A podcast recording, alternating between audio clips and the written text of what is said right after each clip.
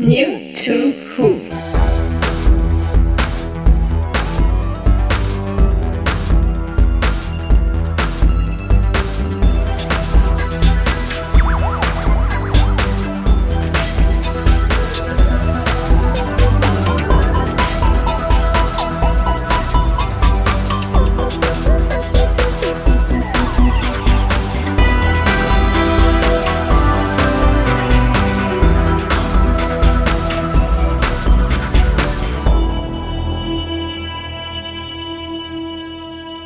Heute Doctor Who. Hallo und herzlich willkommen zur zweiten Episode von New to Who. Wieder mit meiner Wenigkeit Raphael, hallo. Und mir gegenüber, der Esel hat sich in diesem Fall mal wieder zuerst genannt, sitzt nicht Kolja, sondern eigentlich nur ein Monitor mit der Internetleitung nach Köln. Und am anderen Ende eben dieser sitzt Kolja. Einen wunderschönen guten Tag. Genau, sozusagen der virtuelle Kolja. Genau, noch. Das wird sich auch immer ändern. Ihr werdet im Laufe der nächsten Folgen vermutlich auch die anderen Leute, die sich an diesem Projekt beteiligen, kennenlernen. Aber diesmal müsst ihr erstmal mit uns beiden alten Säcken Vorlieb nehmen. Urgesteine. Ach, Urgesteine, das ist, das ist äh, tatsächlich sehr schön. Ja, und wir behandeln heute, wie ihr vermutlich schon gesehen habt, wenn ihr den Podcast runtergeladen oder auf der Webseite angeklickt habt, ein sehr grundlegendes Thema für New to Who, nämlich Doctor Who. Was ist Doctor Who eigentlich? Was schaut ihr euch da an? Beziehungsweise, was könnt ihr Leuten sagen, was ihr euch da anschaut? Ja, das, das ist ja immer eine der großen Fragen gewesen, wenn man so früher in den 90ern gesagt hat, ich bin Fan der Serie Dr. Who und dann das erklären musste. ja, zum einen war es dann tatsächlich dieses, hä, Dr. was, Dr. Who?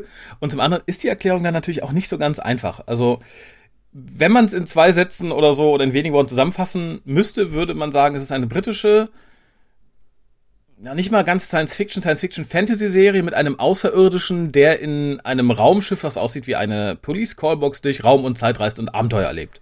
Schon viel zu viel Information. Dass ja. die aussieht wie eine Police-Callbox, braucht man nicht erwähnen. Ist halt eine Abend Abenteuerserie über einen Außerirdischen, der wie ein Mensch aussieht und der mit seinen menschlichen Freunden durch Raum und Zeit reist und Abenteuer erlebt. Du meinst mit seinen Freunden wie Turlow? Sehr vereinfachte Fassung. Ja, das stimmt schon. Ähm, da werden die wenigsten Leute was mit anfangen können. Und ich habe natürlich die Police Callbox erwähnt, weil es halt so ein ikonisches Ding ist. Man möchte natürlich sagen, ich gucke was Ikonisches, ich gucke mir jetzt nicht Sliders an oder so. ja, ja, wobei, wobei, ähm, klar, wir wollen eigentlich über was anderes reden, aber ganz kurz. Ähm, ich glaube, hätte ich in den 90ern von einer Police Callbox gesprochen, hätte die mich noch verwirrter angesehen. Weil das ja nicht so das ist ja ein typisch britisches Ding, was dann ein, ein Deutscher, ein durchschnittlicher Deutscher überhaupt nicht kennt.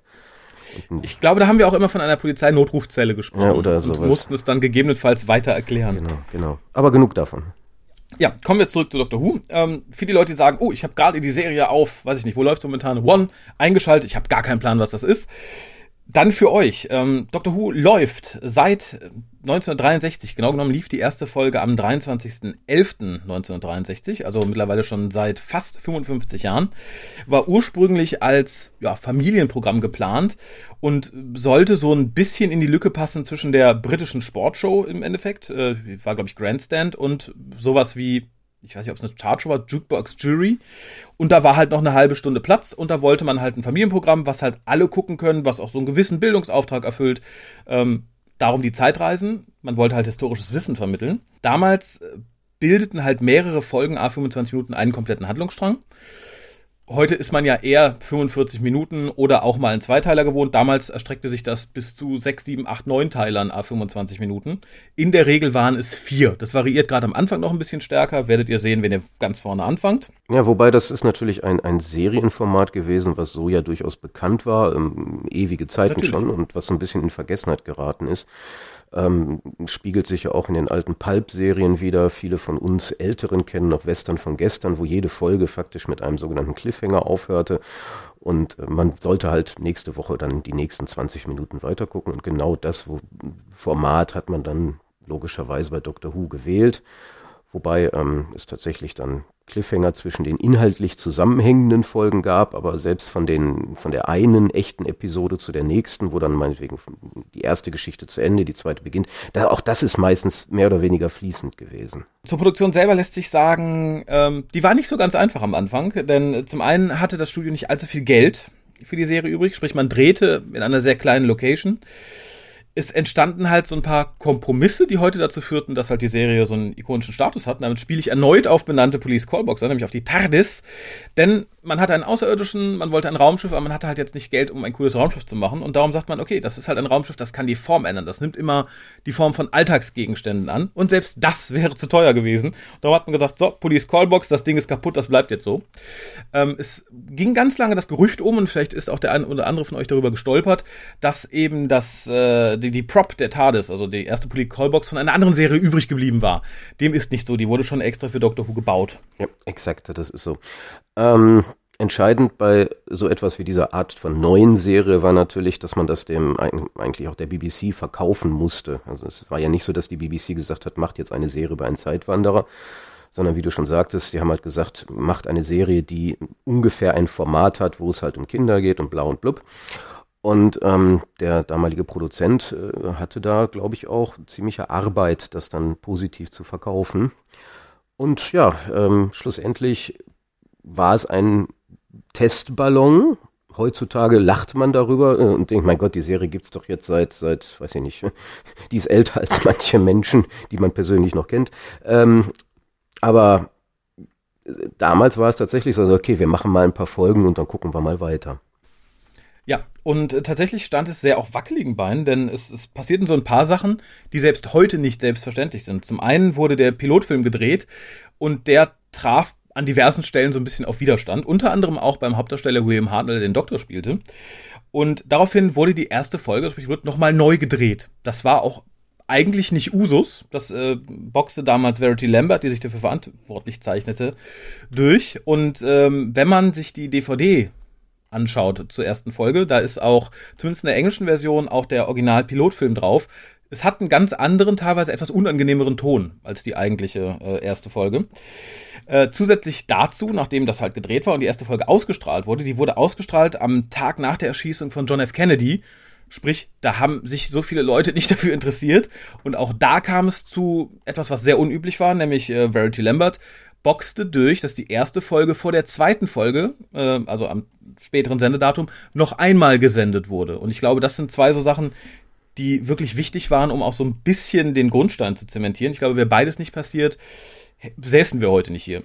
Absolut richtig. Ähm, ich, schlussendlich, ähm, damals konnte man sowas anscheinend auch noch durch Verhandlungen hinbekommen. Ich weiß nicht, ob man heutzutage so eine gleiche Situation hätte, dass man das dann irgendwie nochmal reingequetscht bekommen würde. Und vermutlich wird dann die die Serie einen schnellen Tod sterben. Ähm, vielleicht erwähnenswert noch, ähm, schlussendlich geht es bei Doctor Who ja auch um den Hauptcharakter, den Doktor oder Doctor mhm. Who, wirklich abgekürzt dr.who, wie meistens ähm, hinten im Nachspann stand. Ähm, gespielt von William Hartnell ähm, und dieser Mensch, der hatte halt im Gegensatz zu allen heutigen Schauspielern nichts, auf das er sich hätte beziehen können bei seiner Darstellung. Er war halt das Original. Ähm, früher bekannt hauptsächlich als so ein, so ein harter Knochen, Armee-Sergeant, wenn man so will. Und ähm, er hat halt hier die, die schwierige Aufgabe, diesen, diesen außerirdischen Großvatertypen darzustellen. Und auch das hat er dann mit Bravour geleist, äh, geleistet. Und ähm, sicherlich werden wir in einer späteren New to Who-Folge nochmal intensiver auf diese Phase der, der Serie eingehen, wo es dann um die Schauspieler vielleicht geht ähm, oder die einzelnen Doktoren. Schlussendlich war dieser Mensch auch enorm wichtig für den Erfolg der Serie, aber vielleicht noch nicht mal so wichtig wie das dann, was in der zweiten Episode passiert ist. Nee, genau, da wollte ich gerade darauf zu sprechen kommen. Und natürlich, das ist wie immer hier nur ein grober Überblick. Wir werden auf Einzelelemente noch weiter eingehen und euch auch entsprechend Sachen verlinken, ähm, weil es sind so viele Leute am Erfolg gerade dieser Frühzeit beteiligt. Ähm, das würde den Rahmen nicht nur dieses Podcasts, sondern vermutlich äh, von zehn Podcasts sprengen. Ähm, worauf du hinaus möchtest, nehme ich mal an, dass die Serie am Anfang halt in ihrer ersten, ihrem ersten Handlungsbogen ähm, so ein bisschen hinter den Erwartungen zurückblieb, bis dann tatsächlich der der ikonischste Gegner das erste Mal auftrat, nämlich die Daleks. Ursprünglich hatte sich Sidney Human, äh, der das Ganze veranlasst hatte, und im Übrigen auch für Schirmscham und äh, Melone verantwortlich ist die Leute, die das gerne sehen, hat er gesagt, er möchte keine sogenannten Bug-Eyed Monsters in der Serie haben. Er wollte halt nicht dieses typische Science-Fiction-Klischee reiten. Äh, Verity Lambert setzte sich da aber durch und sagte, doch, hier, Daleks wollen wir. Und äh, ja, nach The Daleks, also die, der kommende Handlungsbogen, war Doctor Who das Ding. Also das war wirklich... Ja, man, man sieht es ja auch. Ähm wenn, wenn ein Fernsehsender die Idee hat, etwas mit ähm, ja, Erziehungsauftrag zu produzieren, das spricht die Kinder dann nur bedingt an, die jetzt Hauptpublikum sind. Wenn man denen aber Action bietet und Monster, mhm. die sie dann auf dem Schulhof nachspielen können, da springen sie dann total drauf an. Also der Mix machte es dann da aus und ähm, ja, the rest, ja. the rest is history, you know. Ganz genau. Und ja, von da ab baute die Serie halt immer öfter auch auf klassische Science-Fiction-Elemente, äh, wobei auch zumindest unter den ersten zwei Doktoren da auch noch relativ häufig wirklich historische Abenteuer dabei waren. Die haben sich jetzt zurzeit in der New Series total verlaufen. Wir haben, selbst wenn es ein historisches Setting ist, immer noch irgendwie das, das böse außerirdische Monster dabei. Von da an war die Serie halt erstmal ein großes Ding, bis es zu einem, bis es zu einer Entscheidung kam, wo es erneut hätte kippen können, wo man aber, ich, ich sag mal, intuitiv eine brillante Idee gewählt hat. Und zwar äh, war William Hartnell nicht mehr der gesündeste und musste aus der Serie aussteigen aus diversen Gründen. Und das ist für eine Serie natürlich immer so ein Ding. Ersetzt man den Hauptdarsteller einfach kommentarlos, lässt man die ganze Serie fallen, schreibt man neue Figuren rein, die Figur raus, ist natürlich bei der Serie, die Doctor Who heißt, etwas schwierig, den Doctor Who rauszuschreiben. Und da bediente man sich dann eines Kniffes, ähm, der auch heute noch irgendwie genial ist, finde ich. Man sagt einfach, okay, wenn der Doktor stirbt sozusagen, stirbt nur sein Körper, er regeneriert und ist ein neuer Mann. Ursprünglich war tatsächlich angedacht, dass er einfach der jüngere Mann ist. Ähm, das wurde dann aber zum Glück A, nie onscreen so erwähnt und B, auch dann fallen gelassen. Und man ersetzte William Hartnell durch Patrick Troughton. Und damit den Doktor durch einen Charakter, der eigentlich total anders war als der Doktor, den man bisher gesehen hatte. Und damit bewies man, glaube ich, auch ein sehr glückliches Händchen, weil das führte auch dazu, dass die Leute zwar traurig waren, dass der erste Doktor, also sprich William Hartnell, gestorben war und auch erst beschlossen, ach, das gucke ich erst nicht weiter aber man war so schnell im Bann des neuen Doktors, dass man das total schnell vergessen hat. Also man kann sich auch heute noch diverse Interviews anhören mit Leuten, die das damals live miterlebt haben. Ich glaube, es war sogar Colin Baker, der irgendwann mal sagte so, ne, ich war voll böse, dass äh, der erste Doktor gestorben ist und ich habe gesagt, ne, ich werde es nie wieder gucken. Zwei Folgen später saß ich da und sagte, yay, der Doktor. Und so ist es tatsächlich. Also ich glaube, gerade mit Troughton hatte man da eine unglaublich gute Wahl getroffen. Absolut. Also es, es hing extrem stark sicherlich äh, von der Person Patrick Troughton ab, der ja zu der damaligen Zeit ähm, ein sehr ernsthafter, wohlbekannter Schauspieler war, der dann auch so in diese Rolle eingestiegen ist. Also jetzt nicht die Darstellung, die ist ja überhaupt nicht ernsthaft, das ist ja mehr so der, der Clown im Weltall. Mhm. Ähm, aber das ist ja geplant von ihm gewesen. Also er wollte ja absichtlich sich so präsentieren und das hat er dann auch, er hat sich da hundertprozentig eingebracht. Ähm, was man vielleicht berücksichtigen muss, was vielleicht auch ähm, vieles verständlicher macht, ist, dass ähm, heutzutage Serien, auch selbst Doctor Who, man redet ja immer gerne von der Ära der Show, des Showrunners. Ähm, da gibt's jetzt gab es ja diese lange Zeit mit Stephen Moffat als Showrunner, vorher John Nathan Turner. Ähm, das, das war damals nicht so. Also man hatte nie so den, den einen großen Verantwortlichen, der ein Auge auf alles hatte. Doctor Who passierte einfach. Es wurde gedreht, es gab halt ähm, Autoren, die hatten Aufträge bekommen, es gab halt durchaus ein Produktionsteam, das existierte aber nur für bestimmte Zeiten. Ähm, selbst eine Verity Lambert, wo man ja gedacht hätte, gut, das ist vielleicht die, die das dann bis zum Ende begleitet, die war dann halt nicht mehr bis zum Ende da. Und ähm, durch dieses, diesen steten Wandel ähm, entstand dann auch ähm, ja, Unzufriedenheit mit dem Hauptdarsteller, der wiederum unzufrieden mit dem Produktionsteam war. Und auch das war dann einer der Gründe, warum man sich von äh, William Hartnell trennen wollte. Heutzutage eigentlich unvorstellbar, dieses, dieses, dieser stete Wandel. Aber vermutlich war das genau dieser stete Wandel, der in der Anfangszeit ähm, so extrem ja, äh, fruchtbar war, weil die Serie gab es ja noch nicht. Und sie musste sich neu entdecken, sie musste sich entwickeln und dadurch, dass es ständig neue Impulse gab, hat sie sich dann immer weiterentwickelt, bis man dann eine gewisse Stabilität reinbekam mit stabileren Produktionsteams über längere Zeiträume hinweg. Ja, und dass man halt in diese ganzen Richtungen schoss, ergab dann halt auch diese Möglichkeit, komm, dann lassen wir die Serie nicht sterben, sondern wechseln halt einfach den Hauptdarsteller aus. Und das hat funktioniert. Genau. Ähm, für die Leute, die sich da ein bisschen, jetzt schon ein bisschen näher informieren wollen, auf eine sehr unterhaltsame Weise. Äh, zum Jubiläum im Jahre 2013 entstand ein sehr schönes Dokudrama, ein Adventure in Time and Space, das so genau die Zeit beleuchtet, also im Endeffekt die Zeit bis zur Regeneration und fünf Minuten danach im Endeffekt. Ähm, verlinke ich auf der Webseite, ist auf Deutsch erhältlich und ist ein, ist ein wirklich schönes Stück, schönes Stück Film. Also natürlich ein bisschen dramatisiert, aber gibt einen ganz schönen Überblick, grob auch wieder darüber, wie das damals zustande kam. Mittlerweile sind wir heute bei der, beim 13. Doktor, das muss man sich mal vorstellen. Also wenn man sich damals gesagt okay, wir haben Probleme, den ersten zu wechseln, mittlerweile ist es halt so ein fester Bestandteil geworden, dass wir jetzt den offiziell 13. Doktor haben. Also im Laufe der Jahre haben auch in diversen Bühnenproduktionen, Sketchen, Spin-offs etc. haben etliche Dutzende von Leuten den Doktor gespielt. Unter anderem Leute wie Rowan Atkinson oder ähm, Derek Jacobi, der auch den Master in der New Series gespielt hat und so weiter und so fort. Also das ist wirklich ein integraler Bestandteil geworden.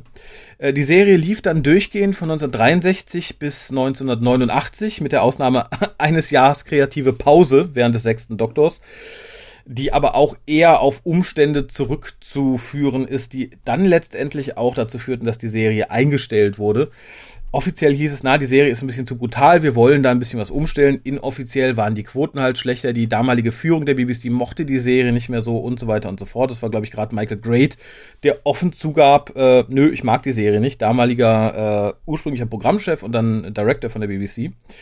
Und so endete die klassische Serie, wie wir sie heute kennen, dann offiziell im Jahre 1989 und ja, ließ den geneigten Doctor Who-Fan gerade uns, weil wir die Serie in diesem Jahr erst entdeckten, weil sie hier in Deutschland auf RTL lief damals, im Niemandsland zurück, genau genommen, was sich aber dann als, glaube ich, mit einer der fruchtbarsten Zeiten von Doctor Who herausstellte, weil in dieser Zeit ging dann die Bücherlizenz an Virgin und die schrieben halt die Abenteuer um den siebten Doktor weiter und äh, wirklich in einer Art und Weise, wie sie im Fernsehen auch niemals möglich gewesen wäre. Also man griff halt Teile der letzten Staffel auf. Ich werfe mal Cardinal Masterplan in den Raum, auch wenn Mr. Cardinal vielleicht da widersprechen würde. Ah, ein, ein, ein, ein ich, ich erspüre ein zukünftiges New to Who. Ja, mindestens eines. Und ja, das wurde dann halt weiter gesponnen und äh, lief auch wirklich, wirklich gut. Bis äh, zwei Sachen passierten. Nämlich im Jahre 1996 erschien in Zusammenarbeit mit dem amerikanischen Sender Fox der Pilotfilm, heute wissen wir nur der Film, mit dem achten Doktor. Also unter dem Arbeitstitel The Enemy Within hat offiziell keinen Titel Doctor Who The Movie. Äh, was zum einen dazu führt, dass natürlich der siebte Doktor nicht mehr der amtierende war. Und was zeitgleich dazu führte, dass die BBC sagte, naja, wir sehen ja, die Novels laufen ganz gut. Wir holen die Bücher mal zurück ins Haus. Sprich, Virgin verlor die Lizenz, führte dann allerdings die New Adventures weiter mit ihrem eigenen Charakter, Bernice Sommerfield. Auch da vielleicht ein zukünftiges New to Who. Mindestens eins mindestens eins. Und die BBC schrieb dann halt weiter Bücher, sowohl mit den alten Doktoren als auch mit ihrem neuen achten Doktor. Und ja, theoretisch ging das so weiter bis ins Jahr 2003. Ja, wobei, wobei, ich muss, ja, muss dann auch direkt was erwähnen, was ja eigentlich ganz, ganz interessant ist und was man, glaube ich, auch braucht, um das zu verstehen, was eigentlich dann passiert ist.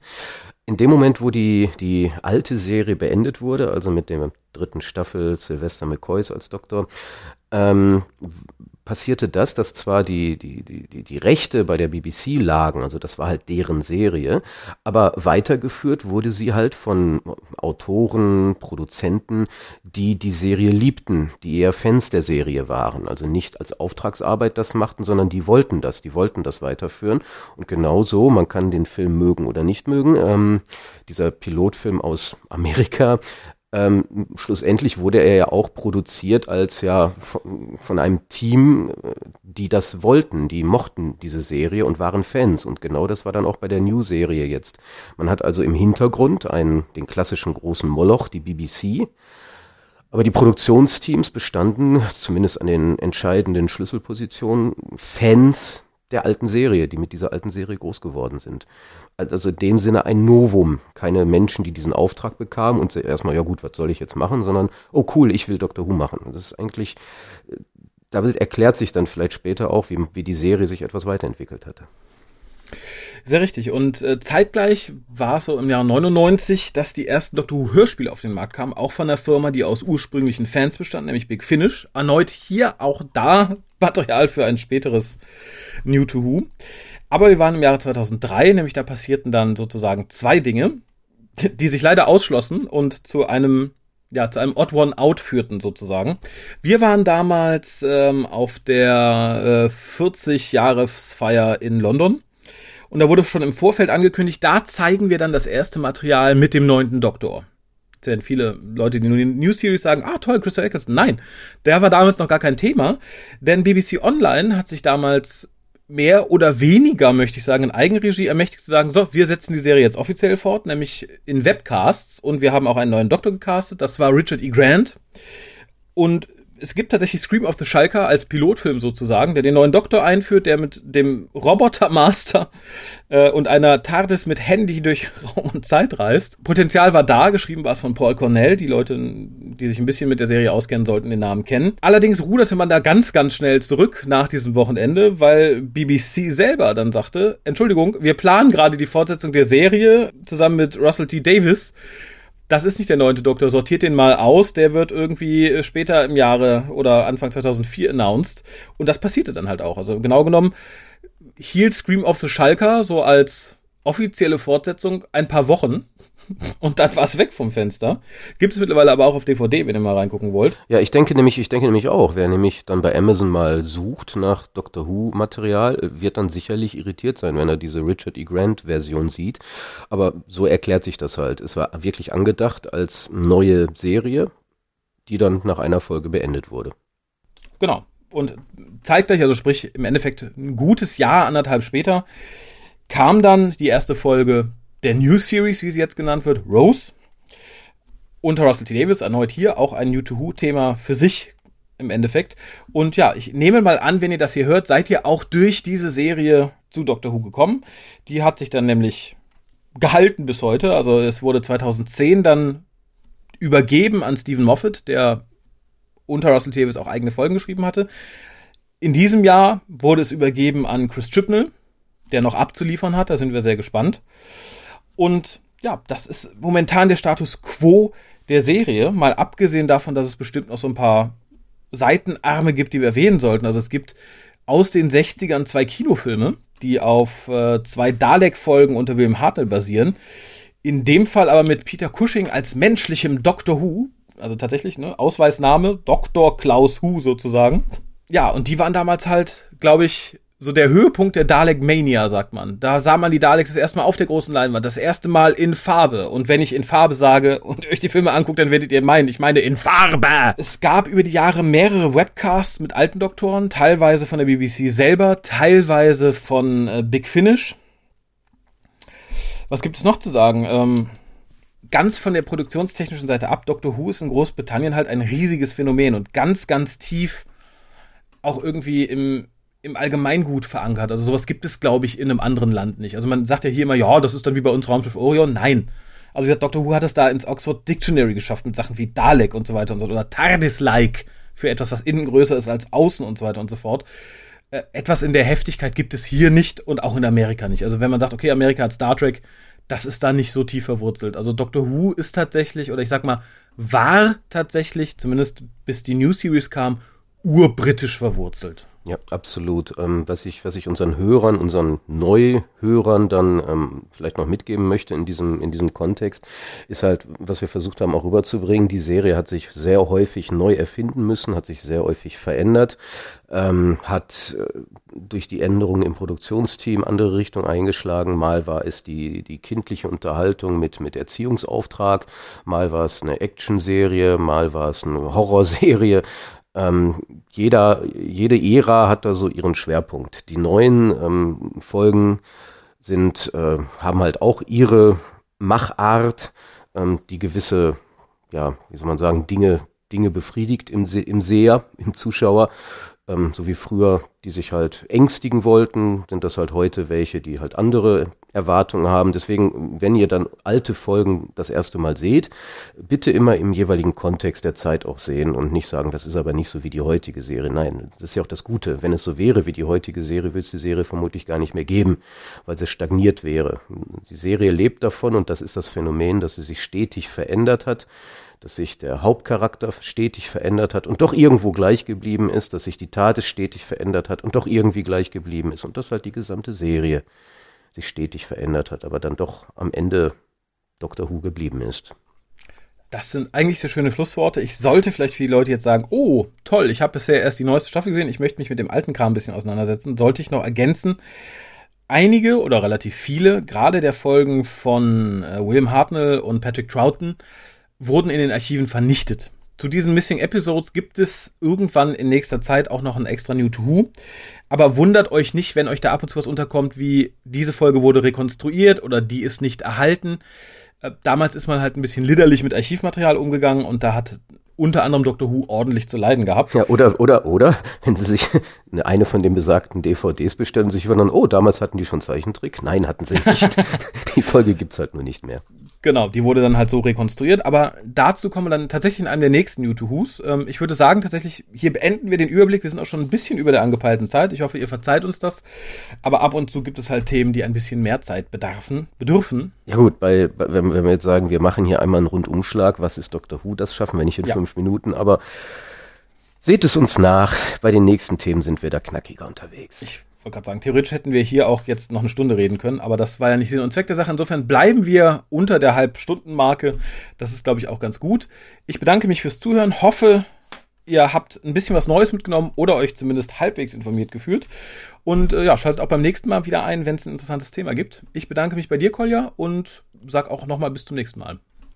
Dann würde ich doch einfach mal sagen, bedanke ich mich auch bei dir, Raphael. Und ja, genau, bis zum nächsten Mal. Tschö. Tschüss.